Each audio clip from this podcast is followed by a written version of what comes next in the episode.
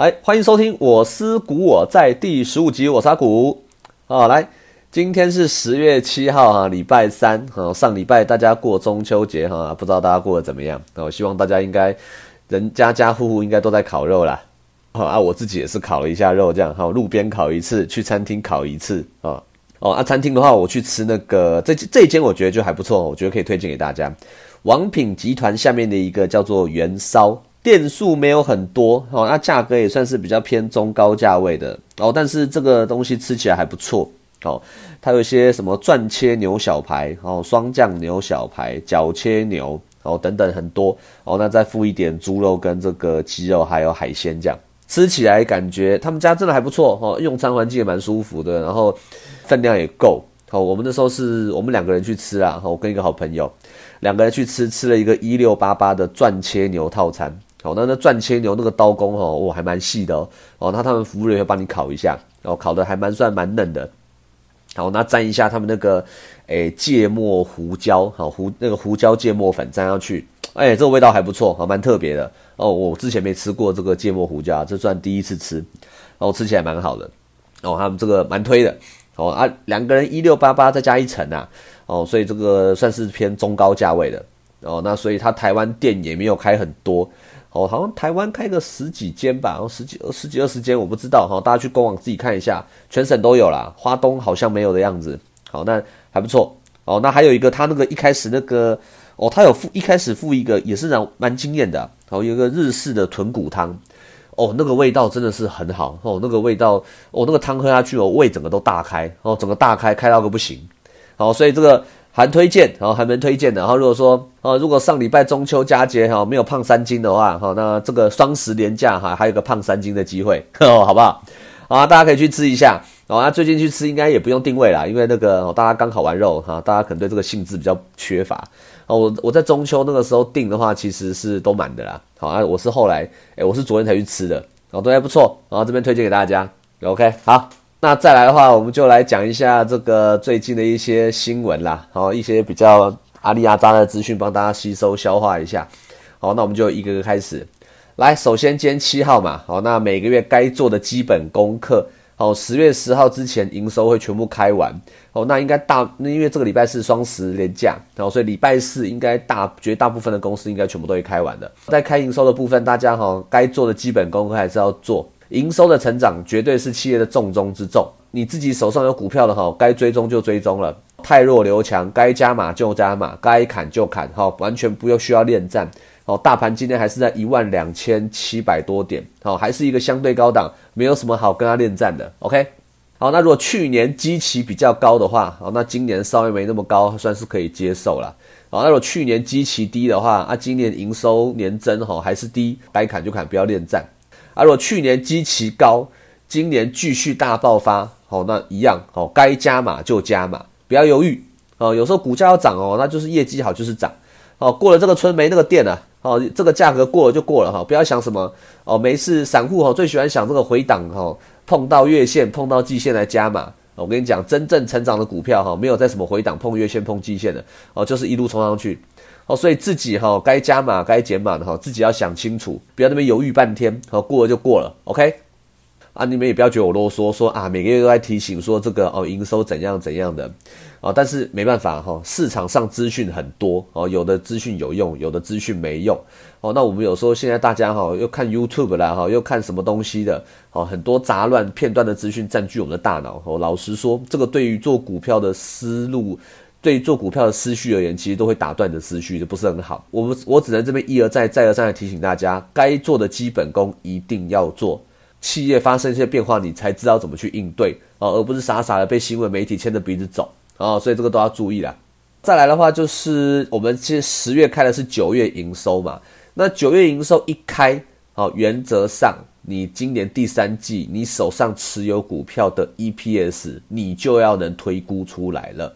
哦，九月一开，你的 EPS 就要能推出来了，哦，因为九月营收出来，剩下的就是毛利、盈利那些东西还不知道，哦，营收都知道了嘛，对不对？那你自己买的股票，你自己一定多多少少做过一些功课，好，那你做过的功课，你就要有能力去推估它的 EPS 多少。第三季的 EPS 推估出来之后，近四季的 EPS 你就心里要有个概念。更进阶的话，今年的总营收只差第四季没有出来，也就是说，今年的总营收你只剩下呃四分之一，你不知道，你已经知道四分之三了。好，那如果说你站在这个四分之三的角度的话，理论上你应该也要对于这些长期持有或者是呃你是做定存股的，你应该要知道这家公司今年大概可能赚多少，进而推估明年可能配多少息了。好，你心里就要有一个底了。哦，虽然说，诶，到明年配息还有很长的一段时间，可是你自己心里要有个底。那那个东西稍微比较远一点，我们先暂且先不谈到那么远，好，但是至少说我们近四季的 EPS 你自己要推估的出来了，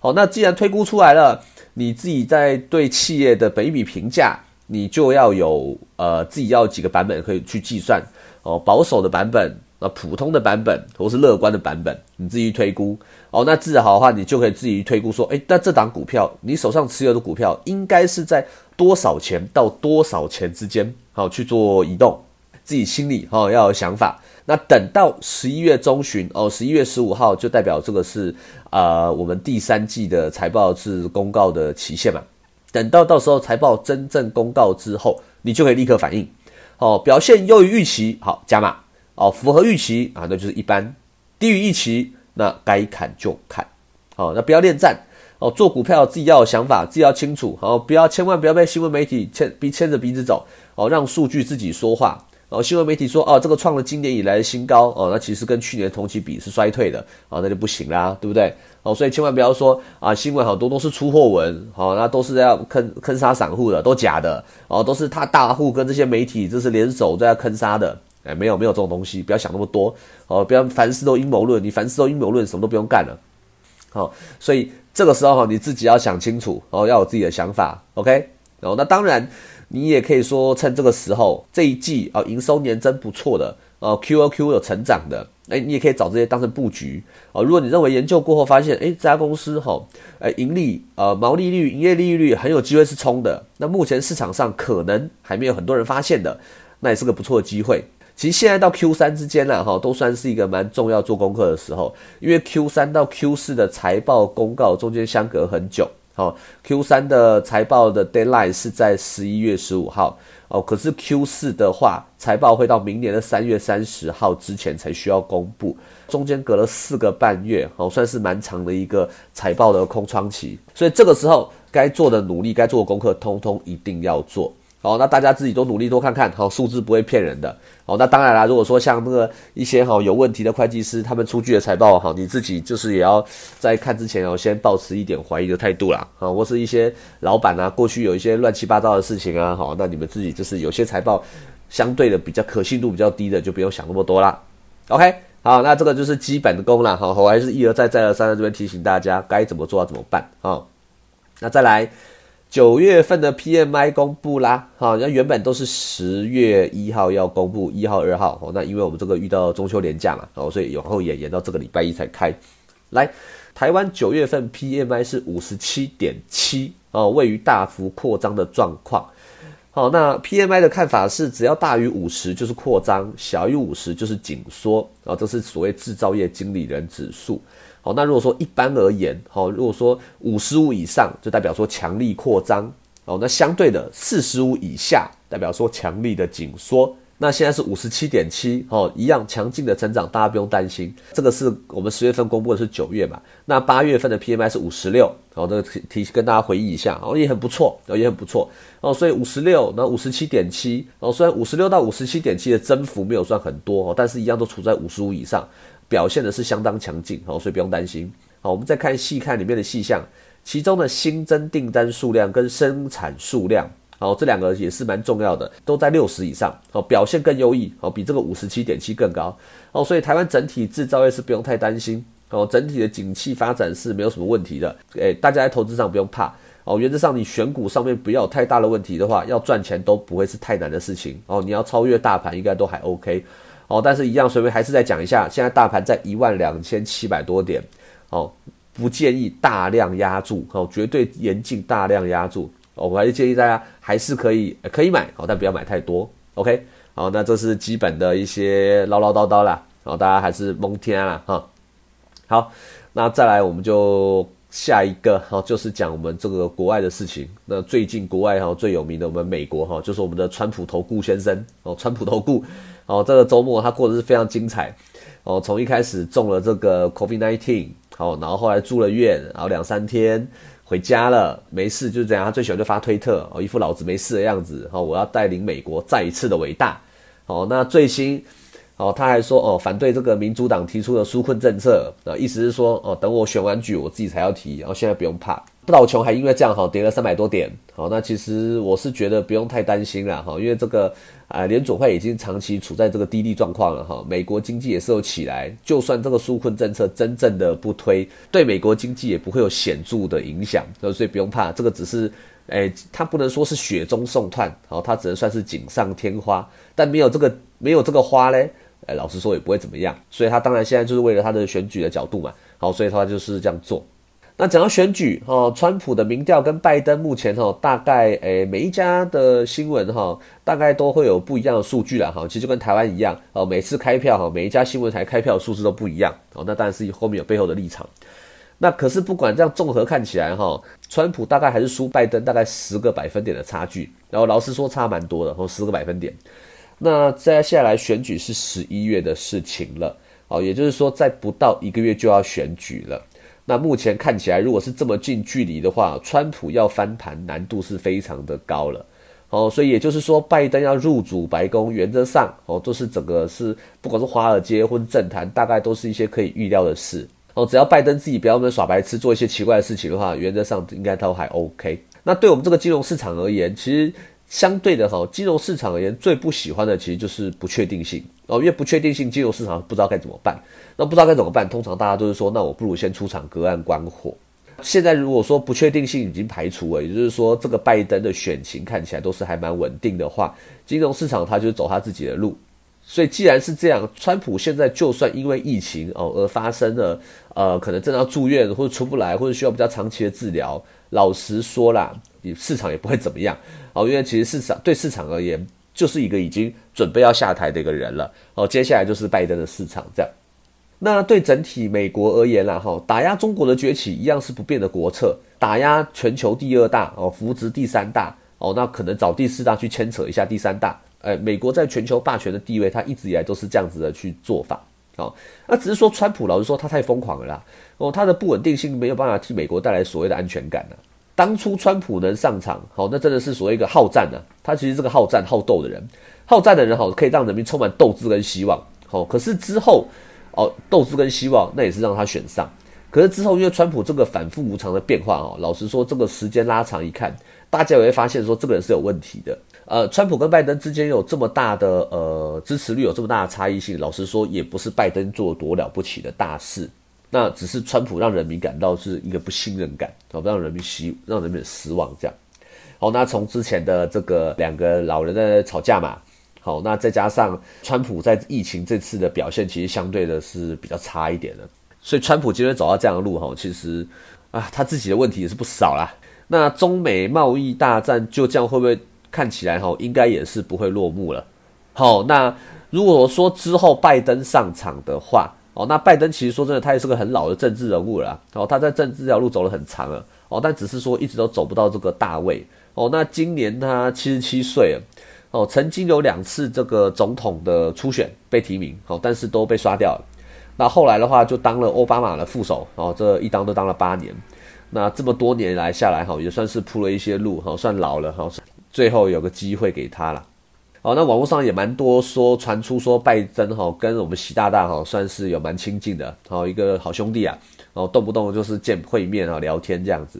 那既然如果拜登之后哈如果有真的让他坐上这个总统大位，我相信这个轻重的色彩哦是一定会大大减低啦。然后只是说大家对川普的讨厌哈过度的自我哈反复无常。这大家对川普不喜欢，那拜登相对的哦，这年纪大，相对给人一个比较相对稳重的感觉，所以说中美贸易战应该会稍微趋缓，好，会稍微趋缓，至少说不会再这么的难以预期哦。但是该克的关税应该还是继续克，好，那至少中国可以不用面对这个川普的这个反复无常的状态，好，所以这场大戏应该还是会走下去，但是很有可能哈，就到一个一个阶段之后。不会那么高调哈，稍微会可能有机会慢慢的走向个落幕的一个概念。好，那这些都是推估啦，至少看到出美国目前未来的方向的话，大概是走到这个情况。OK，那基本的该提醒也提醒了哈，那这个美国的部分也大概提完了。好，那最后我会花比较多的时间来讲一个台湾啊自己所谓的台湾锅贴王的故事。哦，台湾锅贴王会不会跟人家不一样？哦，人家有亚洲藏寿司哦，那台湾锅贴王哈，这个八方云集九月份。哦，正式的来开始新贵交易啦！哦，那之前前阵子嘛，大家闹了满城风雨，哦，抽 B N W 啊，哦，抽这个，诶，寿司的股票啊，哦，抽完大家都很落赛。好，那我们现在来看台湾锅贴王八方云集，到底是会走上别人的老路子，还是这次跟别人不一样？哦，股票市场最喜欢讲的，它是不是跟别人不一样？OK，好，来台湾锅贴王，好，开始做个简单的简介。OK，好。八方云集代号是二七五三二七五三，哦，主要是卖锅贴水饺的啦。哦，我相信全台湾人应该几乎每个人都吃过了啦。好，那原本是卖锅贴跟水饺嘛，后来卖了面食，卖面。哦，那营业额往上提一点。好，来截至哈一百零八年为止，台湾锅贴王八方云集全球一共有一千一百三十五家。哦，一千一百三十五家，很厉害哦。哦，台湾才这么一丁点大而已，哈，就一千多家。其中台湾占了九百八十一家哦，九八一，香港六十七家，大陆八十七家哦，就这样哦，所以人家说亚洲藏寿司，我们台湾还没有办法是亚洲，哎，还没有办法成为亚洲锅贴王啦。哦，现在目前主要在台湾，所以只能说台湾锅贴王。可是这么一千一百三十五家，对不对？这个只是在去年年底嘛，哦，可是如果我们把前年的数据拿出来看的话，会发现。香港跟大陆的店数其实是减少的，只有台湾的八方云集是增加的，才结论出一个去年年底是一千一百三十五家。所以如果是这样来看的话，要在台湾以外的地区发展锅贴哦，看起来是呃有受了一点限制哦。可是反观哦，这个亚洲藏寿司在台湾哦就落地生根了哦，一间接着一间开哦，营业额是非常漂亮哦。那也是台湾人对日本的期待跟憧憬啦哦。那台湾的东西自己走不出去。是比较可惜啦，哦，可能这跟这个文化的底蕴哈还是有一点差距哦，毕竟台湾本身的历史哈还是太年轻了哦。不过这个文化底蕴的部分，我们就先暂且不讨论，好，我们先跳过，我们继续讲锅贴的事情。那既然台湾以外的地方，哦，这个锅贴打不起来，那台湾这个地方锅贴能开的地方，老实说也开的差不多了，哈，九百多间了，好，所以台湾锅贴王八方云集就开始跨足另外一个领域。哦，就是这一两年大家比较常看到的品牌叫做梁色汉排骨。哦，这梁色汉排骨是一个用人名来命名的。那这个人来头哈还不小啊。二零一六年、二零一九年哦，荣获这个两岸十大名厨。哦，那这个比赛谁办的我是不知道哈，但是至少说得过奖。哦，那他也曾经在喜来登跟云品当过主厨。啊，原上就是个血统纯正的黄袍加身。哦，看起来的话就是跟八方一起打天下，算是一个强强联手。好，那这原这个品牌哦，在前年的时候才一家，好，那到去年的时候开了三十间，那一直到今年的现在，哦，我看他们官网目前是有六十间，哦，开店速度蛮快的，哦，而且他开的地点也都是算蛮黄金地段的，哦，就是不管房租多少，直接给他开下去，啊，角窗啊，哦，T 字路口都开，哦，那人潮也不会差啦。那我不知道你们有吃过，我自己吃的感觉是还好哦，就是大概中中的，呃，因为它一个排骨饭一个一百一十块嘛，哦，老实说价格我觉得算是一般啦，一般台北便当店吃个排骨饭应该九十块一百块都还有啊，它走到一百一啊，然后稍微高一点点，那味道我觉得不错哦，可是缺点的是哈，我在配菜我有吃到三色豆哦，我就觉得这不行啦，你叫我去吃便当店，然后我竟然吃到三色豆啊，一个一百一。哦，你如果便当卖六七十块，我还可以接受。你一百一给我吃三色豆，我就觉得啊，那没塞啦。哈，看他插个，看他插蛋瓜呢。啊，不过用餐环境的话，还算蛮舒服的。哦，所以在都会区的话，他这样开下去，应该是抢到了不少传统便当店的生意。哦，应该是有抢到，他有算是有抢到他的市，他有占到他的市场空间。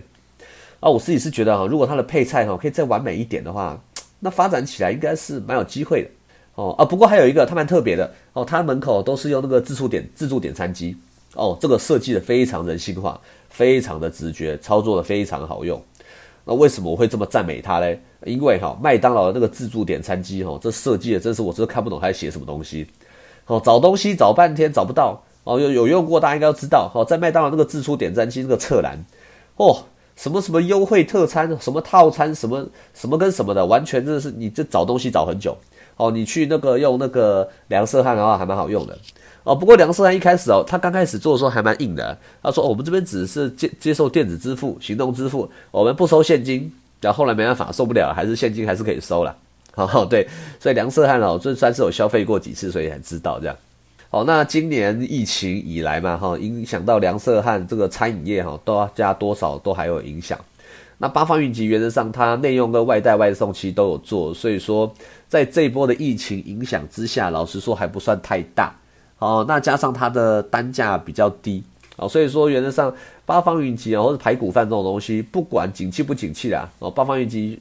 呃，他们这个集团应该都还有维持一定的销售量。哦，不过又因为它的单价比较低，然后所以在外送平台上面，八方其实算是有也有展现出它的优势。因为大家都知道哈，外送平台是要抽成嘛，大家看新闻看得多，然后动不动抽个三十趴、三十五趴的哦，所以很多店家在外送平台上面都会涨价哦，可能所以说可能平常一个便当在店里面可能卖一百，那外送平台可能涨到一百二、一百三哦，甚至一百四、一百五都有哦，动不动你外送平台随便一点点到个两三百块，这很正常的事情啊，没办法，人家平台要抽嘛，所以不得不涨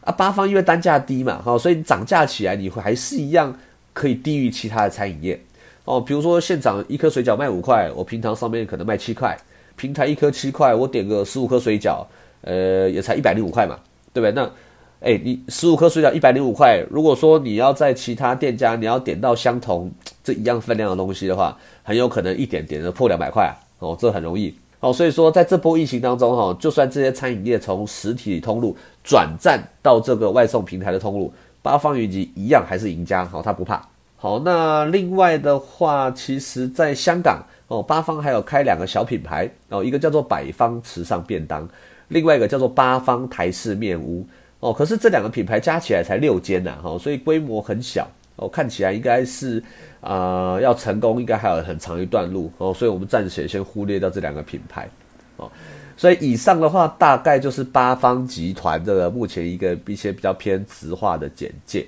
好好。那我们接下来开始看一下它的财务报表。好，在我这边会只简单讲几个数字，跟大家讲给大家听而已啊，大家听听，有兴趣可以自己翻财报哦。那呃，但是我知道我也帮大家简单看完了啦。好，啊，你没时间的人就直接听我 podcast，听我这边扯就好。OK，好，来，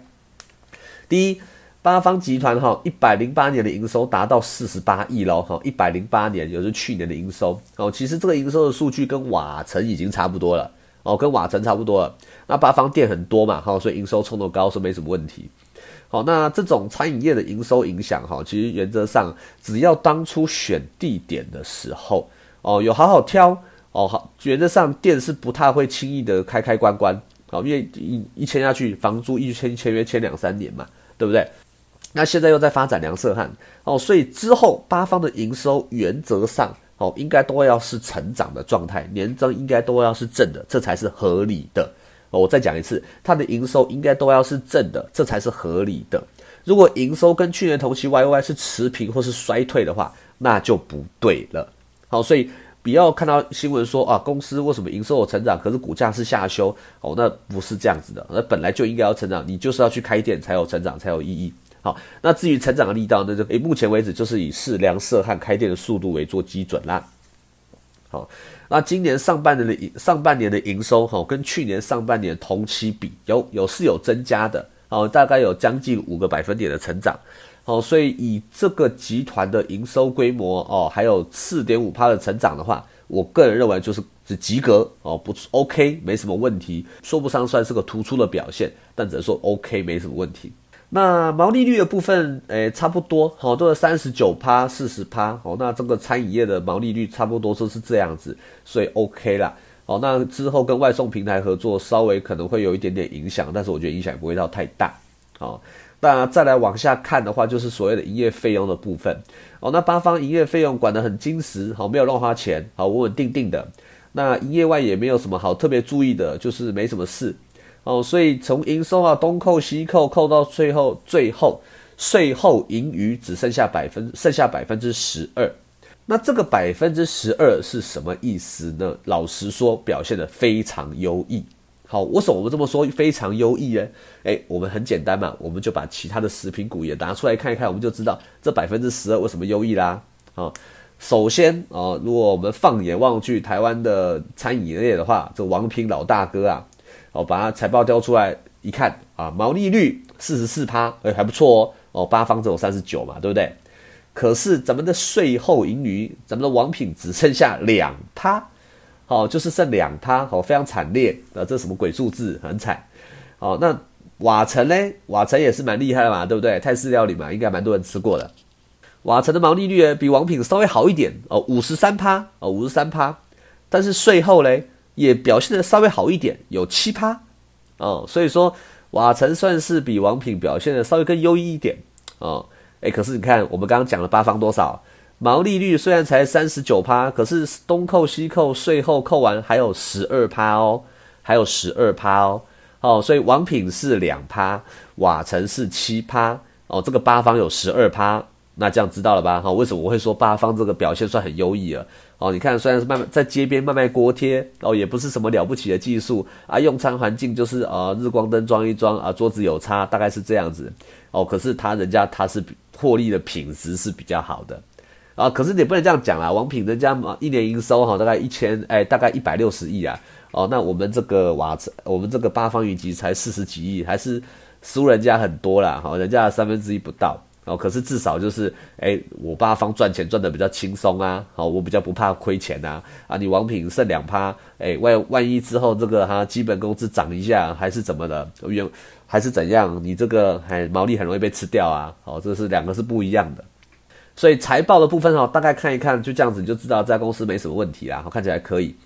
好，那啊，对对对，还再提一下，好，之前那个声势很浩大亚洲藏寿司嘛，财报打开一看，还才知道，嘿嘿。啊，还是赔钱的，连赚钱都没有赚。哦，所以大家要知道，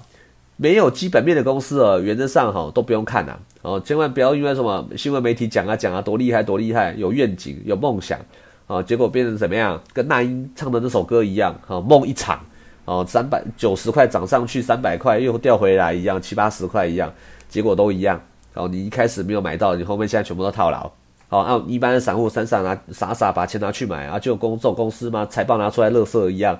我跟你讲，股价要涨涨梦想，你要涨什么？涨像电动车，涨绿能，哦，涨再生能源，哦，这种才有梦想，才有梦想可以谈，才有高调可以唱啊！你一般餐饮业而言，原则上你要怎么？你想，你不可能餐饮业今天忽然间下一季毛利率涨涨个十趴吧？很困难吧？对不对？啊，来。所以呢，八方哈，大概这样子看下来哈，我大概跟大家这样一些质量化的部分跟大家讲完哈，我帮大家大概整理了几个重点的地方。好，来，第一，目前如果要看八方最重要的，其实就是两色汉哦，它的电数有没有办法再度的成长？好，那目前台湾是六十间左右，那六十间我有没有办法再成长嘞？哦，我个人认为是绝对还有再成长的空间。好，因为呃，全台湾六十间，这是。台湾这么大哦，你说排骨饭的话要成长是一定是可以的哦，所以第一梁色汉的店数成长哈，大家自己要注意。好，那我刚刚提过那两个香港的品牌嘛，目前看起来是没有很成熟啦哦，所以应该也不是不是公司的主力，所以我们就先不管它。那第二，除了梁色汉之后，八方有没有办法再推出新的品牌？哦，这个就是八方最大的挑战哦，因为你看，不论是王品或是瓦城哦，其实他们都有不断在推出一些新品牌，大家都希望什么？可以扩张营收嘛？因为单一品牌能卖的东西很有限哦，能开的点台湾就是开这么多哦。就像我刚刚讲的元烧，元烧说真的，他两个人吃一一六八八，还要再另外加一层，可能一千八百多块。那平均一个人客单价大概是九百多块哦。老实说，客单价九百多块的东西，在台湾你说有可能开九百间店吗？哦，当然是绝对不可能，因为这单价是中高品牌的哦。不扣零，比如说像王品那个十二锅哦，它。比较便宜两百多块啊，可是说真的利润很差，好，你利润就要抓得很紧，又很辛苦，所以说你将要开一个新品牌，说真的谈何容易啊，好，谈何容易？我刚刚讲的是王品，你们知道的，哎，可是你们知不知道王品其实也有死过很多品牌，一直收，哎，像王品曾经卖过咖啡，哦，有卖过，也卖过什么麻辣面，哦，但是后来都收掉啦，好，那有些东西可能你听都没听过就结束了。好，所以要开个新品牌是非常困难的事情，而且还可能会一直死掉。哦，你的对手千千万万啦，啊，每一家都有自己的绝活。那对一般消费者而言，说真的，我选择多的是，我不会因为说你是王品开的，就一定特别要来吃怎么样？哦，只能说哦，你王品开的，哎，品质可能还 OK 啦，我可以试试看。哦，可是像响鸭，我自己也吃过，老实说啦，我也是觉得还好啦。哦，这吃了一次也第二次也没什么兴趣。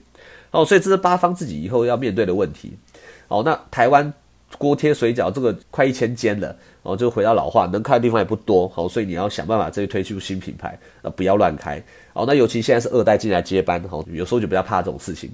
哦，就二代进来接班，好，想要一展自己的长才，那这个就是会小担心一下，好，那没关系，我们就是这边走边看下去，OK，好，啊，再来第三就是，诶，海外市场，哦，因为台湾刚刚有说嘛，哈，这个锅贴在台湾开的差不多，那海外有没有办法打出一片天呢？目前看起来看不到哦，因为大陆目前在收哦，香港目前看起来也在收哦，所以这个虽然这都是华人市场哦，锅贴水饺华人市场相对接受度也相相对的高，呃，目前看起来还没有办法看到这真正的希望哦。那如果真正要走的话，可能就是要么走日韩或是东南亚，看我更有机会。好，那目前从公司的各新闻来看的话，还也没有看到这样的规划啊。唯一看到一个话，就是美国似乎有点机会，好，看起来希望比较大。董事会是有通过说要去做美国做投资，可是目前还不知道实际的状况如何。哦，都还在楼传闻楼梯响的阶段啦。好，所以目前海外市场我们目前还是呈现是一个观望的状态。好，那最后的话，有一件要特别注意的事，也是跟大家提醒的是。不要妄想这家公司的毛利率或盈利率会大幅提升哦，因为食材成本这种东西，老实说涨了就没有再回去了。哦，十年前猪肉一公斤八十块，现在就是一百一，好没有再回头的。哦，不会像什么瓦斯一样有涨有跌。好，但食材成本很重。哦，那我们在外面吃东西也是随着时间过去越吃越贵，是这个道理。哦，那八方它本身也是卖的平价美食啊，你建议不要妄想说一颗锅贴可以卖到二十块，很不扣你的代机。好，所以。在呃毛利没办法提升，好，那营收只能营收能提升的情况下，你要这家公司要能市场要对这家公司的本益比评价要能再提升，相对的就比较困难，因为你没有梦想嘛，对，但是你是实实在在会成长的话，原则上股价要成长还是可以，好，所以说我们最终还是得看它的营收的成长，营收它每个月的营收年增年减会变得非常重要一件事情，OK。那像王品当年他享有非常高的本益比，那是因为他当年的毛利率非常的高，然后都开这些高档的餐厅、高档的享受，哎，没事就要去王品庆祝一下。但是这个东西，第一它是可以容被容易被复制的。那第二，当年的一次死安风暴，哈，二零一四年的死安风暴把王品一次打落谷底，哦，股价从四百多块一砍砍到剩七十块，你就知道哦，当初这样子给他的这样子一比评价，其实相对的比较不理性一点。哦，但是八方今天做的是个比较平价的市场。哦，那平价市场的话，原则上毛利就是这样，税后就是那样。哦，但是它的优点是，不管景气好坏，它的获利都是可以维持住的。诶，但是你想想，王品这种大餐厅，动不动一餐要上千块，哦，景气好坏可能就有差了。哦，因为毕竟你没赚那么多钱嘛，大家消费就稍微保守一点。哦，可是你不管景气好景气坏，呃，八方云集，哎，这个锅贴水饺，这个吃起来是没有任何问题的。OK。好，所以我们最后最后回到这个结论，人家说八方云集会不会跟其他餐饮业不一样啊？我觉得是会，它会不一样的。因为第一，它不受景气影响。那锅贴水饺这种东西就是好卖。然后原则上这家公司只要不要乱搞一些怪品牌，然后一直花钱的话，我觉得这家公司算是还蛮稳定的公司。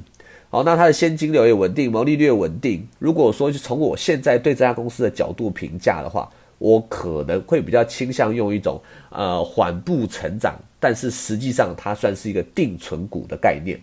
哦，因为毕竟强力的现金流、成熟的产业，我会用从这个角度来看它。好，那如果说从定存股的角度来看的话，其实那现金值利率就变成是一个很重要的事情嘛，对不对？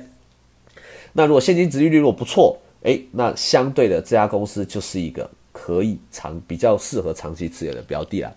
好，那当然了，如果最后如果说哈这家公司的二代接班哈东搞西搞哦，搞一些奇怪的品牌或者到处去开都开不起来的话，那这个当然就是又变成另外一回事啦。好，那我们希望说这八方哈，如果真的 OK 的话哦，希望可以长长久久走下去啊。哦，这这至少它的获利的品质至少算是比较，至少它获利品质跟我们这个王品啊哈，或者是呃，不管是王品啊，或者是安心美食啊，或者是瓦城，好比起来的话，它获利品质都还算不错啦。OK，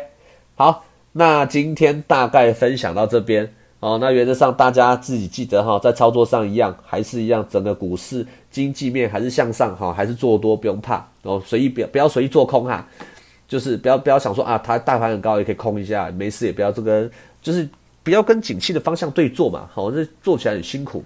好，那大家一样哦，这持股比重不要太重哦，不要越买越多，这个也买那个也买，看起来都不错啊，套牢套在那边，那套不出来，很辛苦啊，所以大家好，还是希望这个现在进入正式进入第四季了啊，大家还是可以继续努力的啊。那下一集 podcast 啊，我大概就会挑一些表现还可以的营收成长的股票跟大家分享哦。那我最近弄了个粉丝团，大家在粉丝团上面也可以看一下啊。我会把一些我 PO 的照片、吃元宵的照片放在粉丝团，大家可以看一下啊。有机会大家支持一下，好不好？王品至少也是个咱们咱们自己的本土企业，好，大家努力支持一下。OK，好，那就先这样子，拜拜。